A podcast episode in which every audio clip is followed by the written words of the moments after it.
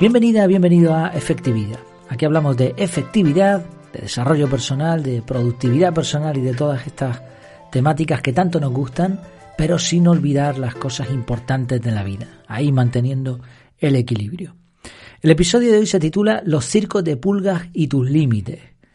Eh, hace poco un amigo habló de los circos de pulgas y puso una ilustración muy interesante para demostrar que a veces nos ponemos limitaciones que no deberíamos tener. Y pensé, wow, esto, esto es interesante, vamos a utilizarlo para un podcast. Y así lo hice, empecé a investigar un poco sobre los circos de pulgas, había oído algo, pero me asombró el mundo que hay montado alrededor de, este tema. ¿eh? Ahora te contaré. Por ejemplo, en la entrada de Wikipedia, Circo de Pulgas, con esa entrada, explica que es un espectáculo cirquense donde las actuaciones son las pulgas y que es algo complejo y por eso tan llamativo, porque requiere un entrenamiento, ¿no? Porque estamos hablando de insectos de 1,5 a 3,3 milímetros de largo. Incluso para poder ver el espectáculo hace falta utilizar lentes de aumento. La primera referencia a un circo de pulgas o algo parecido, los inicios, fue en 1578, cuando un herrero londinense llamado Mark Scaliot realizó una exhibición atando una diminuta cadena de oro alrededor del cuello de una pulga y la pulga la arrastró. las pulgas son además animales sorprendentes, ¿eh? tienen una capacidad de salto espectacular y una fuerza física, bueno, para el tamaño que tienen, evidentemente, extraordinaria. Hay un corto que encontré en YouTube YouTube. Eh, voy a poner el enlace en el canal de Telegram. Pondré varios enlaces en esta ocasión por si alguien quiere, no sé, aprender un poco más sobre este tema, que por lo menos, oye, por curiosear, pues está bien, te pasas el rato. Bueno, un corto de Charles Chaplin titulado El profesor Bosco, que representa a un domador de pulgas. Y es bastante gracioso la, la que lía con las pulgas ahí el hombre. Lo cierto es que estos circos de pulgas llegaron a tener mucha popularidad. Elegían pulgas por sus extraordinarias capacidades, como hemos comentado, pero también, y este es el punto, por su facilidad para domar. Todavía hoy hay circos de pulgas, ¿eh? o sea, esto no ha desaparecido totalmente. Por ejemplo, encontré uno, el circo Svensons, que además fue contratado para una serie documental sobre curiosidades de la naturaleza del famoso David. Attenborough. Eh, Sir David, ¿eh? porque además es un personaje que se le ha dado bastante reputación. El tema de los circos de pulgas está ampliamente documentado y haciendo una pequeña investigación encontré una página dedicada a los circos de pulgas y donde es una especie de Wikipedia de los circos de pulgas. Hay un montón de información ahí. La dejaré también listada en los enlaces. Ya digo en el canal de Telegram. Bueno, ¿cómo se doma una pulga? Esta es la pregunta clave, ¿no? Porque dice, vale, un circo de pulgas, muy bien, pero ¿cómo se doma una pulga? Pues esto es lo que explicó mi amigo. Se les mete en un tarro de cristal con una tapa y la pulga, por su comportamiento natural, intenta saltar, ¿vale? Da unos saltos enormes. Pero al saltar se golpea la cabeza, o se golpea, bueno, la cabeza, el cuerpo, lo que sea, se golpea contra la tapa. Hasta que después de unos cuantos golpes, la pulga entiende que si salta se hace daño, por lo tanto deja de hacerlo. En, ese momento ya puedes abrir la tapa del, tarro de cristal, sacar a la pulga y ya no va a saltar más. así de fácil, ¿eh? Así de fácil. Hay otras técnicas, evidentemente, que requieren mucha paciencia y maestría para domar a la pulga, eh, pero mm, realmente no encontré nada nada específico, ¿no? Más bien que doma si había técnicas de manipulación. Por ejemplo, las atan con un alambre diminuto para arrastrar objetos o las colocan, le colocan algún peso en el cuerpo y ellas lo mantienen en el aire de forma natural, es lo que harían en la naturaleza.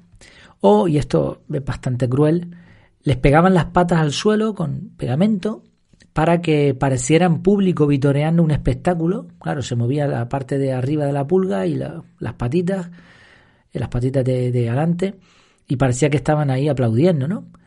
Y, a otras se les pegaban mini instrumentos como para que fuesen una orquesta, y igual les pegaban las patas al, al suelo, ¿no? En otras ocasiones también ponían pulgas vivas que, que saltaban de forma normal, y pulgas muertas, de, tal manera que tú no sabes que está muerta, ¿no? Y, parece que está domada. Y alguna salvajada más de este tipo. La cuestión es que, aunque sea una forma limitada, si se puede domar o manipular una pulga, se puede hacer con casi todo. Casualmente encontraba hoy una noticia que explicaba que se han encontrado restos de seres humanos junto a uros, el famoso toro gigante que está extinto. Y eso daba indicio de su domesticación. Tiene sentido, ¿no? Si hemos domesticado a los toros, a las vacas, no los toros de Lidia que se utilizan en España para el toreo, ¿no? Sino los toros mm, como la vaca, ¿no? La vaca y el toro, que se ha domesticado desde hace muchísimo. Incluso se ha encontrado, dicen los científicos que han encontrado una especie, el pez damisela, que se dedica a domesticar a animales más pequeños para que le cultiven una especie de granja marina. Dicen también que hay un genotipo que hace que una especie sea más fácilmente domesticable. La realidad es que hay especies que por sí solas son más dóciles y por eso han sido usadas por el ser humano desde que tenemos constancia. Por eso las llamamos domésticas, doméstico de la casa, que están como en casa, como uno más en la familia. Un ejemplo es la oveja o la vaca, un uro pequeño. Otras especies animales son salvajes, pero se pueden llegar a domar, que es diferente a la domesticación. Domesticar es un animal que se hace dócil para que pues, soporte la presencia del ser humano sin ningún problema y se le pueda manejar e incluso sacar recursos. Domar se refiere más bien a apaciguar los instintos naturales de una especie salvaje, como podría ser el león o el tigre, pero que no quita que sigan siendo salvajes y por lo tanto te pueda llevar algún susto como hemos podido ver muchos vídeos en YouTube, ¿no? Bueno, y personas. Ya tenemos como, bueno, hemos seguido un guion, ¿no? Primero el tema de los circos de pulgas, cómo se doma una pulga, y ahora llegamos a otra pregunta. ¿Se puede domar o domesticar a una persona? Bueno, pues la verdad es que no. En sentido literal no es posible porque tanto la doma como la domesticación aplican a los animales. La doma a los animales salvajes, y el ser humano no es un animal salvaje, aunque a veces se puede comportar como tal, y la domesticación no es necesaria en los seres humanos porque nos interrelacionamos sin ningún problema. Por supuesto, a nadie se le escapa que durante cientos de años, incluso miles, ha habido esclavitud, que no es ni doma ni domesticación, quizás mucho peor, ¿no? Porque lo que se hace es obligar a alguien a hacer lo que quieres para aprovecharte de sus recursos o capacidades. Ahora bien, en sentido figurado, sentido figurativo, sí que se intenta modificar nuestra conducta. De hecho, si lo piensas, la mayoría de estímulos externos tienen un objetivo, y la mayoría de estos objetivos no nos convienen a nosotros, sino al autor. Por ejemplo, un semáforo es un estímulo que de alguna manera modifica tu conducta. Cuando tú ves un semáforo en rojo, sabes que tienes que parar. Pero ese semáforo no está para hacerte daño, Está simplemente para protegerte y para regular el tráfico. Ahora bien, un anuncio que puede utilizar además ciertas técnicas que, que modifican o te obligan a pensar de alguna manera, un anuncio puede forzarte a comprar, puede empujarte a comprar. Y hay muchos más anuncios que semáforos. En el caso del anuncio, el objetivo es, claro, ¿no? No es para tu conveniencia, es para conveniencia del autor o una campaña de información o de desinformación que puede forzarte a pensar de un modo distinto al que lo haces. Hasta las palabras bien intencionadas de un amigo pueden limitarnos o modificar nuestra conducta. Como cuando tienes una idea y te dicen, pero ¿cómo vas a hacer eso, hombre? Como cuando yo le dije a un amigo que quería trabajar por internet con cursos de productividad y demás, cosa que no he descartado ni mucho menos y ya vendrá cuando se pueda. Y, me decía, pero ¿cómo vas a hacer eso en Internet? Eso, eso, es una tontería, eso no sirve, ¿no? Y lo cierto es que he vendido bastantes cursos de productividad y durante un tiempo pues ha estado ahí abierto al público, ¿no? No es ninguna tontería, ni mucho menos, pero si te dejas llevar por eso, pues mira. Encontré de hecho un blog que comparaba el tema de las pulgas y el tarro de cristal con la tapa con los educadores y padres principalmente. Cuando nos dicen cosas como tú no puedes, tú no vales, tú no sirves, o cuando nos intentan convencer de que necesitamos estudios para progresar en la vida, que no digo que no sean positivos, ¿no? pero que no son imprescindibles. Hay gente que sin estudios ha progresado, ¿no? O cuando nos dicen que necesitamos ayuda del gobierno para subsistir, o otro tipo de cosas así, ¿no? Son limitaciones. Claro, la pulga no tiene opciones, porque es una pulga, pero imagínate el cerebro de una pulga, aunque tonta no es tampoco, ¿no? Pero digamos que no tiene opciones. Si tú la pones en el tarro y haces lo de la tapa, pues la vas a domar, por decirlo así, ¿no? Pero nosotros sí. Un ser humano puede seguir saltando hasta que se parta la cabeza, puede limitarse, decir, pues voy a saltar menos y así no me tropiezo con la tapa, o puede dejar de saltar. Incluso puede también decidir comprobar cada cierto tiempo hasta qué punto puede saltar. Si nosotros no somos pulgas, aunque a alguno le gustaría que, que, lo, que fuésemos algo parecido para estrujarnos, ¿no? Ahora, hay una clave todavía más, más potente, hay una solución más potente para que nadie, o para que, aunque lo intenten, no consigan manipularnos o cambiar nuestra conducta, nuestro pensamiento, a menos que nosotros queramos. Y la clave está en que no nos metan en el tarro de cristal. La pulga puede intentar escapar, pero al final la puedes capturar y meterla en el tarro y una vez que está ahí ya está perdida. Nosotros podemos incluso escapar del tarro, pero mejor no entrar, ¿no? Así, evitemos entornos donde sea más fácil que nos manipulen.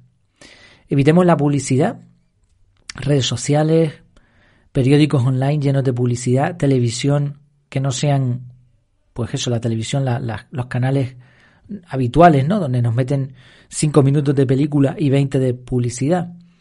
O centros comerciales llenos por todos sitios de publicidad, ¿no? Bueno, pues cuanto más tiempo estemos ahí, más probabilidades hay de que caigamos en esa trampa. Evitemos también a personas manipuladoras, estas personas tipo Procusto, que intentaban que los demás fuesen a su antojo, ¿no? A la medida que ellos querían. Intentemos también no depender de ayudas del gobierno o de la bondad de otras personas en la medida de lo posible. A veces pues vienen bien, pero si podemos no depender de eso, mejor. Todo lo que podamos generar por nosotros mismos, como vimos en el episodio de la diferencia entre riqueza y prosperidad, pues mejor. Y sigamos formándonos. Quizás este es el punto más importante. Cuanto más uno se forma, cuanto más lee, cuanto más estudia, más fácil es, perdón, más difícil es que otras personas nos manipulen. Por otro lado, no podemos vivir aislados, así que es bueno ser consciente de que Igual sí hay un frasco o sí hay una tapa permanentemente. Y por eso pensar de vez en cuando si realmente la tapa sigue estando ahí y si queremos saltar de una manera o queremos hacer algo nos vamos a golpear o si realmente la tapa ya no está, ¿no? Como le sucede a las pulgas que una vez que salen del frasco se quedan con esa con esa tapa virtual ahí permanentemente. Bueno, ya no hay circo de pulgas, por suerte, pero si hay personas que son fácilmente manipulables y muchas otras que intentan manipular a los demás como si fuesen circos de pulgas. Así que la idea del episodio de hoy es esa, no seas la pulga del circo. No dejes que te metan en el tarro y si alguna vez, por lo que sea, estamos dentro de él, no nos olvidemos que será una circunstancia temporal y que el tarro y la tapa desaparecen después y somos libres. Dejaré los enlaces que, de algunas de las cosas que he mencionado en el canal de Telegram y por supuesto me, encantaría saber tu opinión al respecto, si encuentras que, esto es así, si tú también lo has percibido, qué soluciones puede haber y, bueno, y lo que quieras compartir, pues aquí estamos para charlar. Muchas gracias por tu tiempo, por tu atención y hasta la próxima.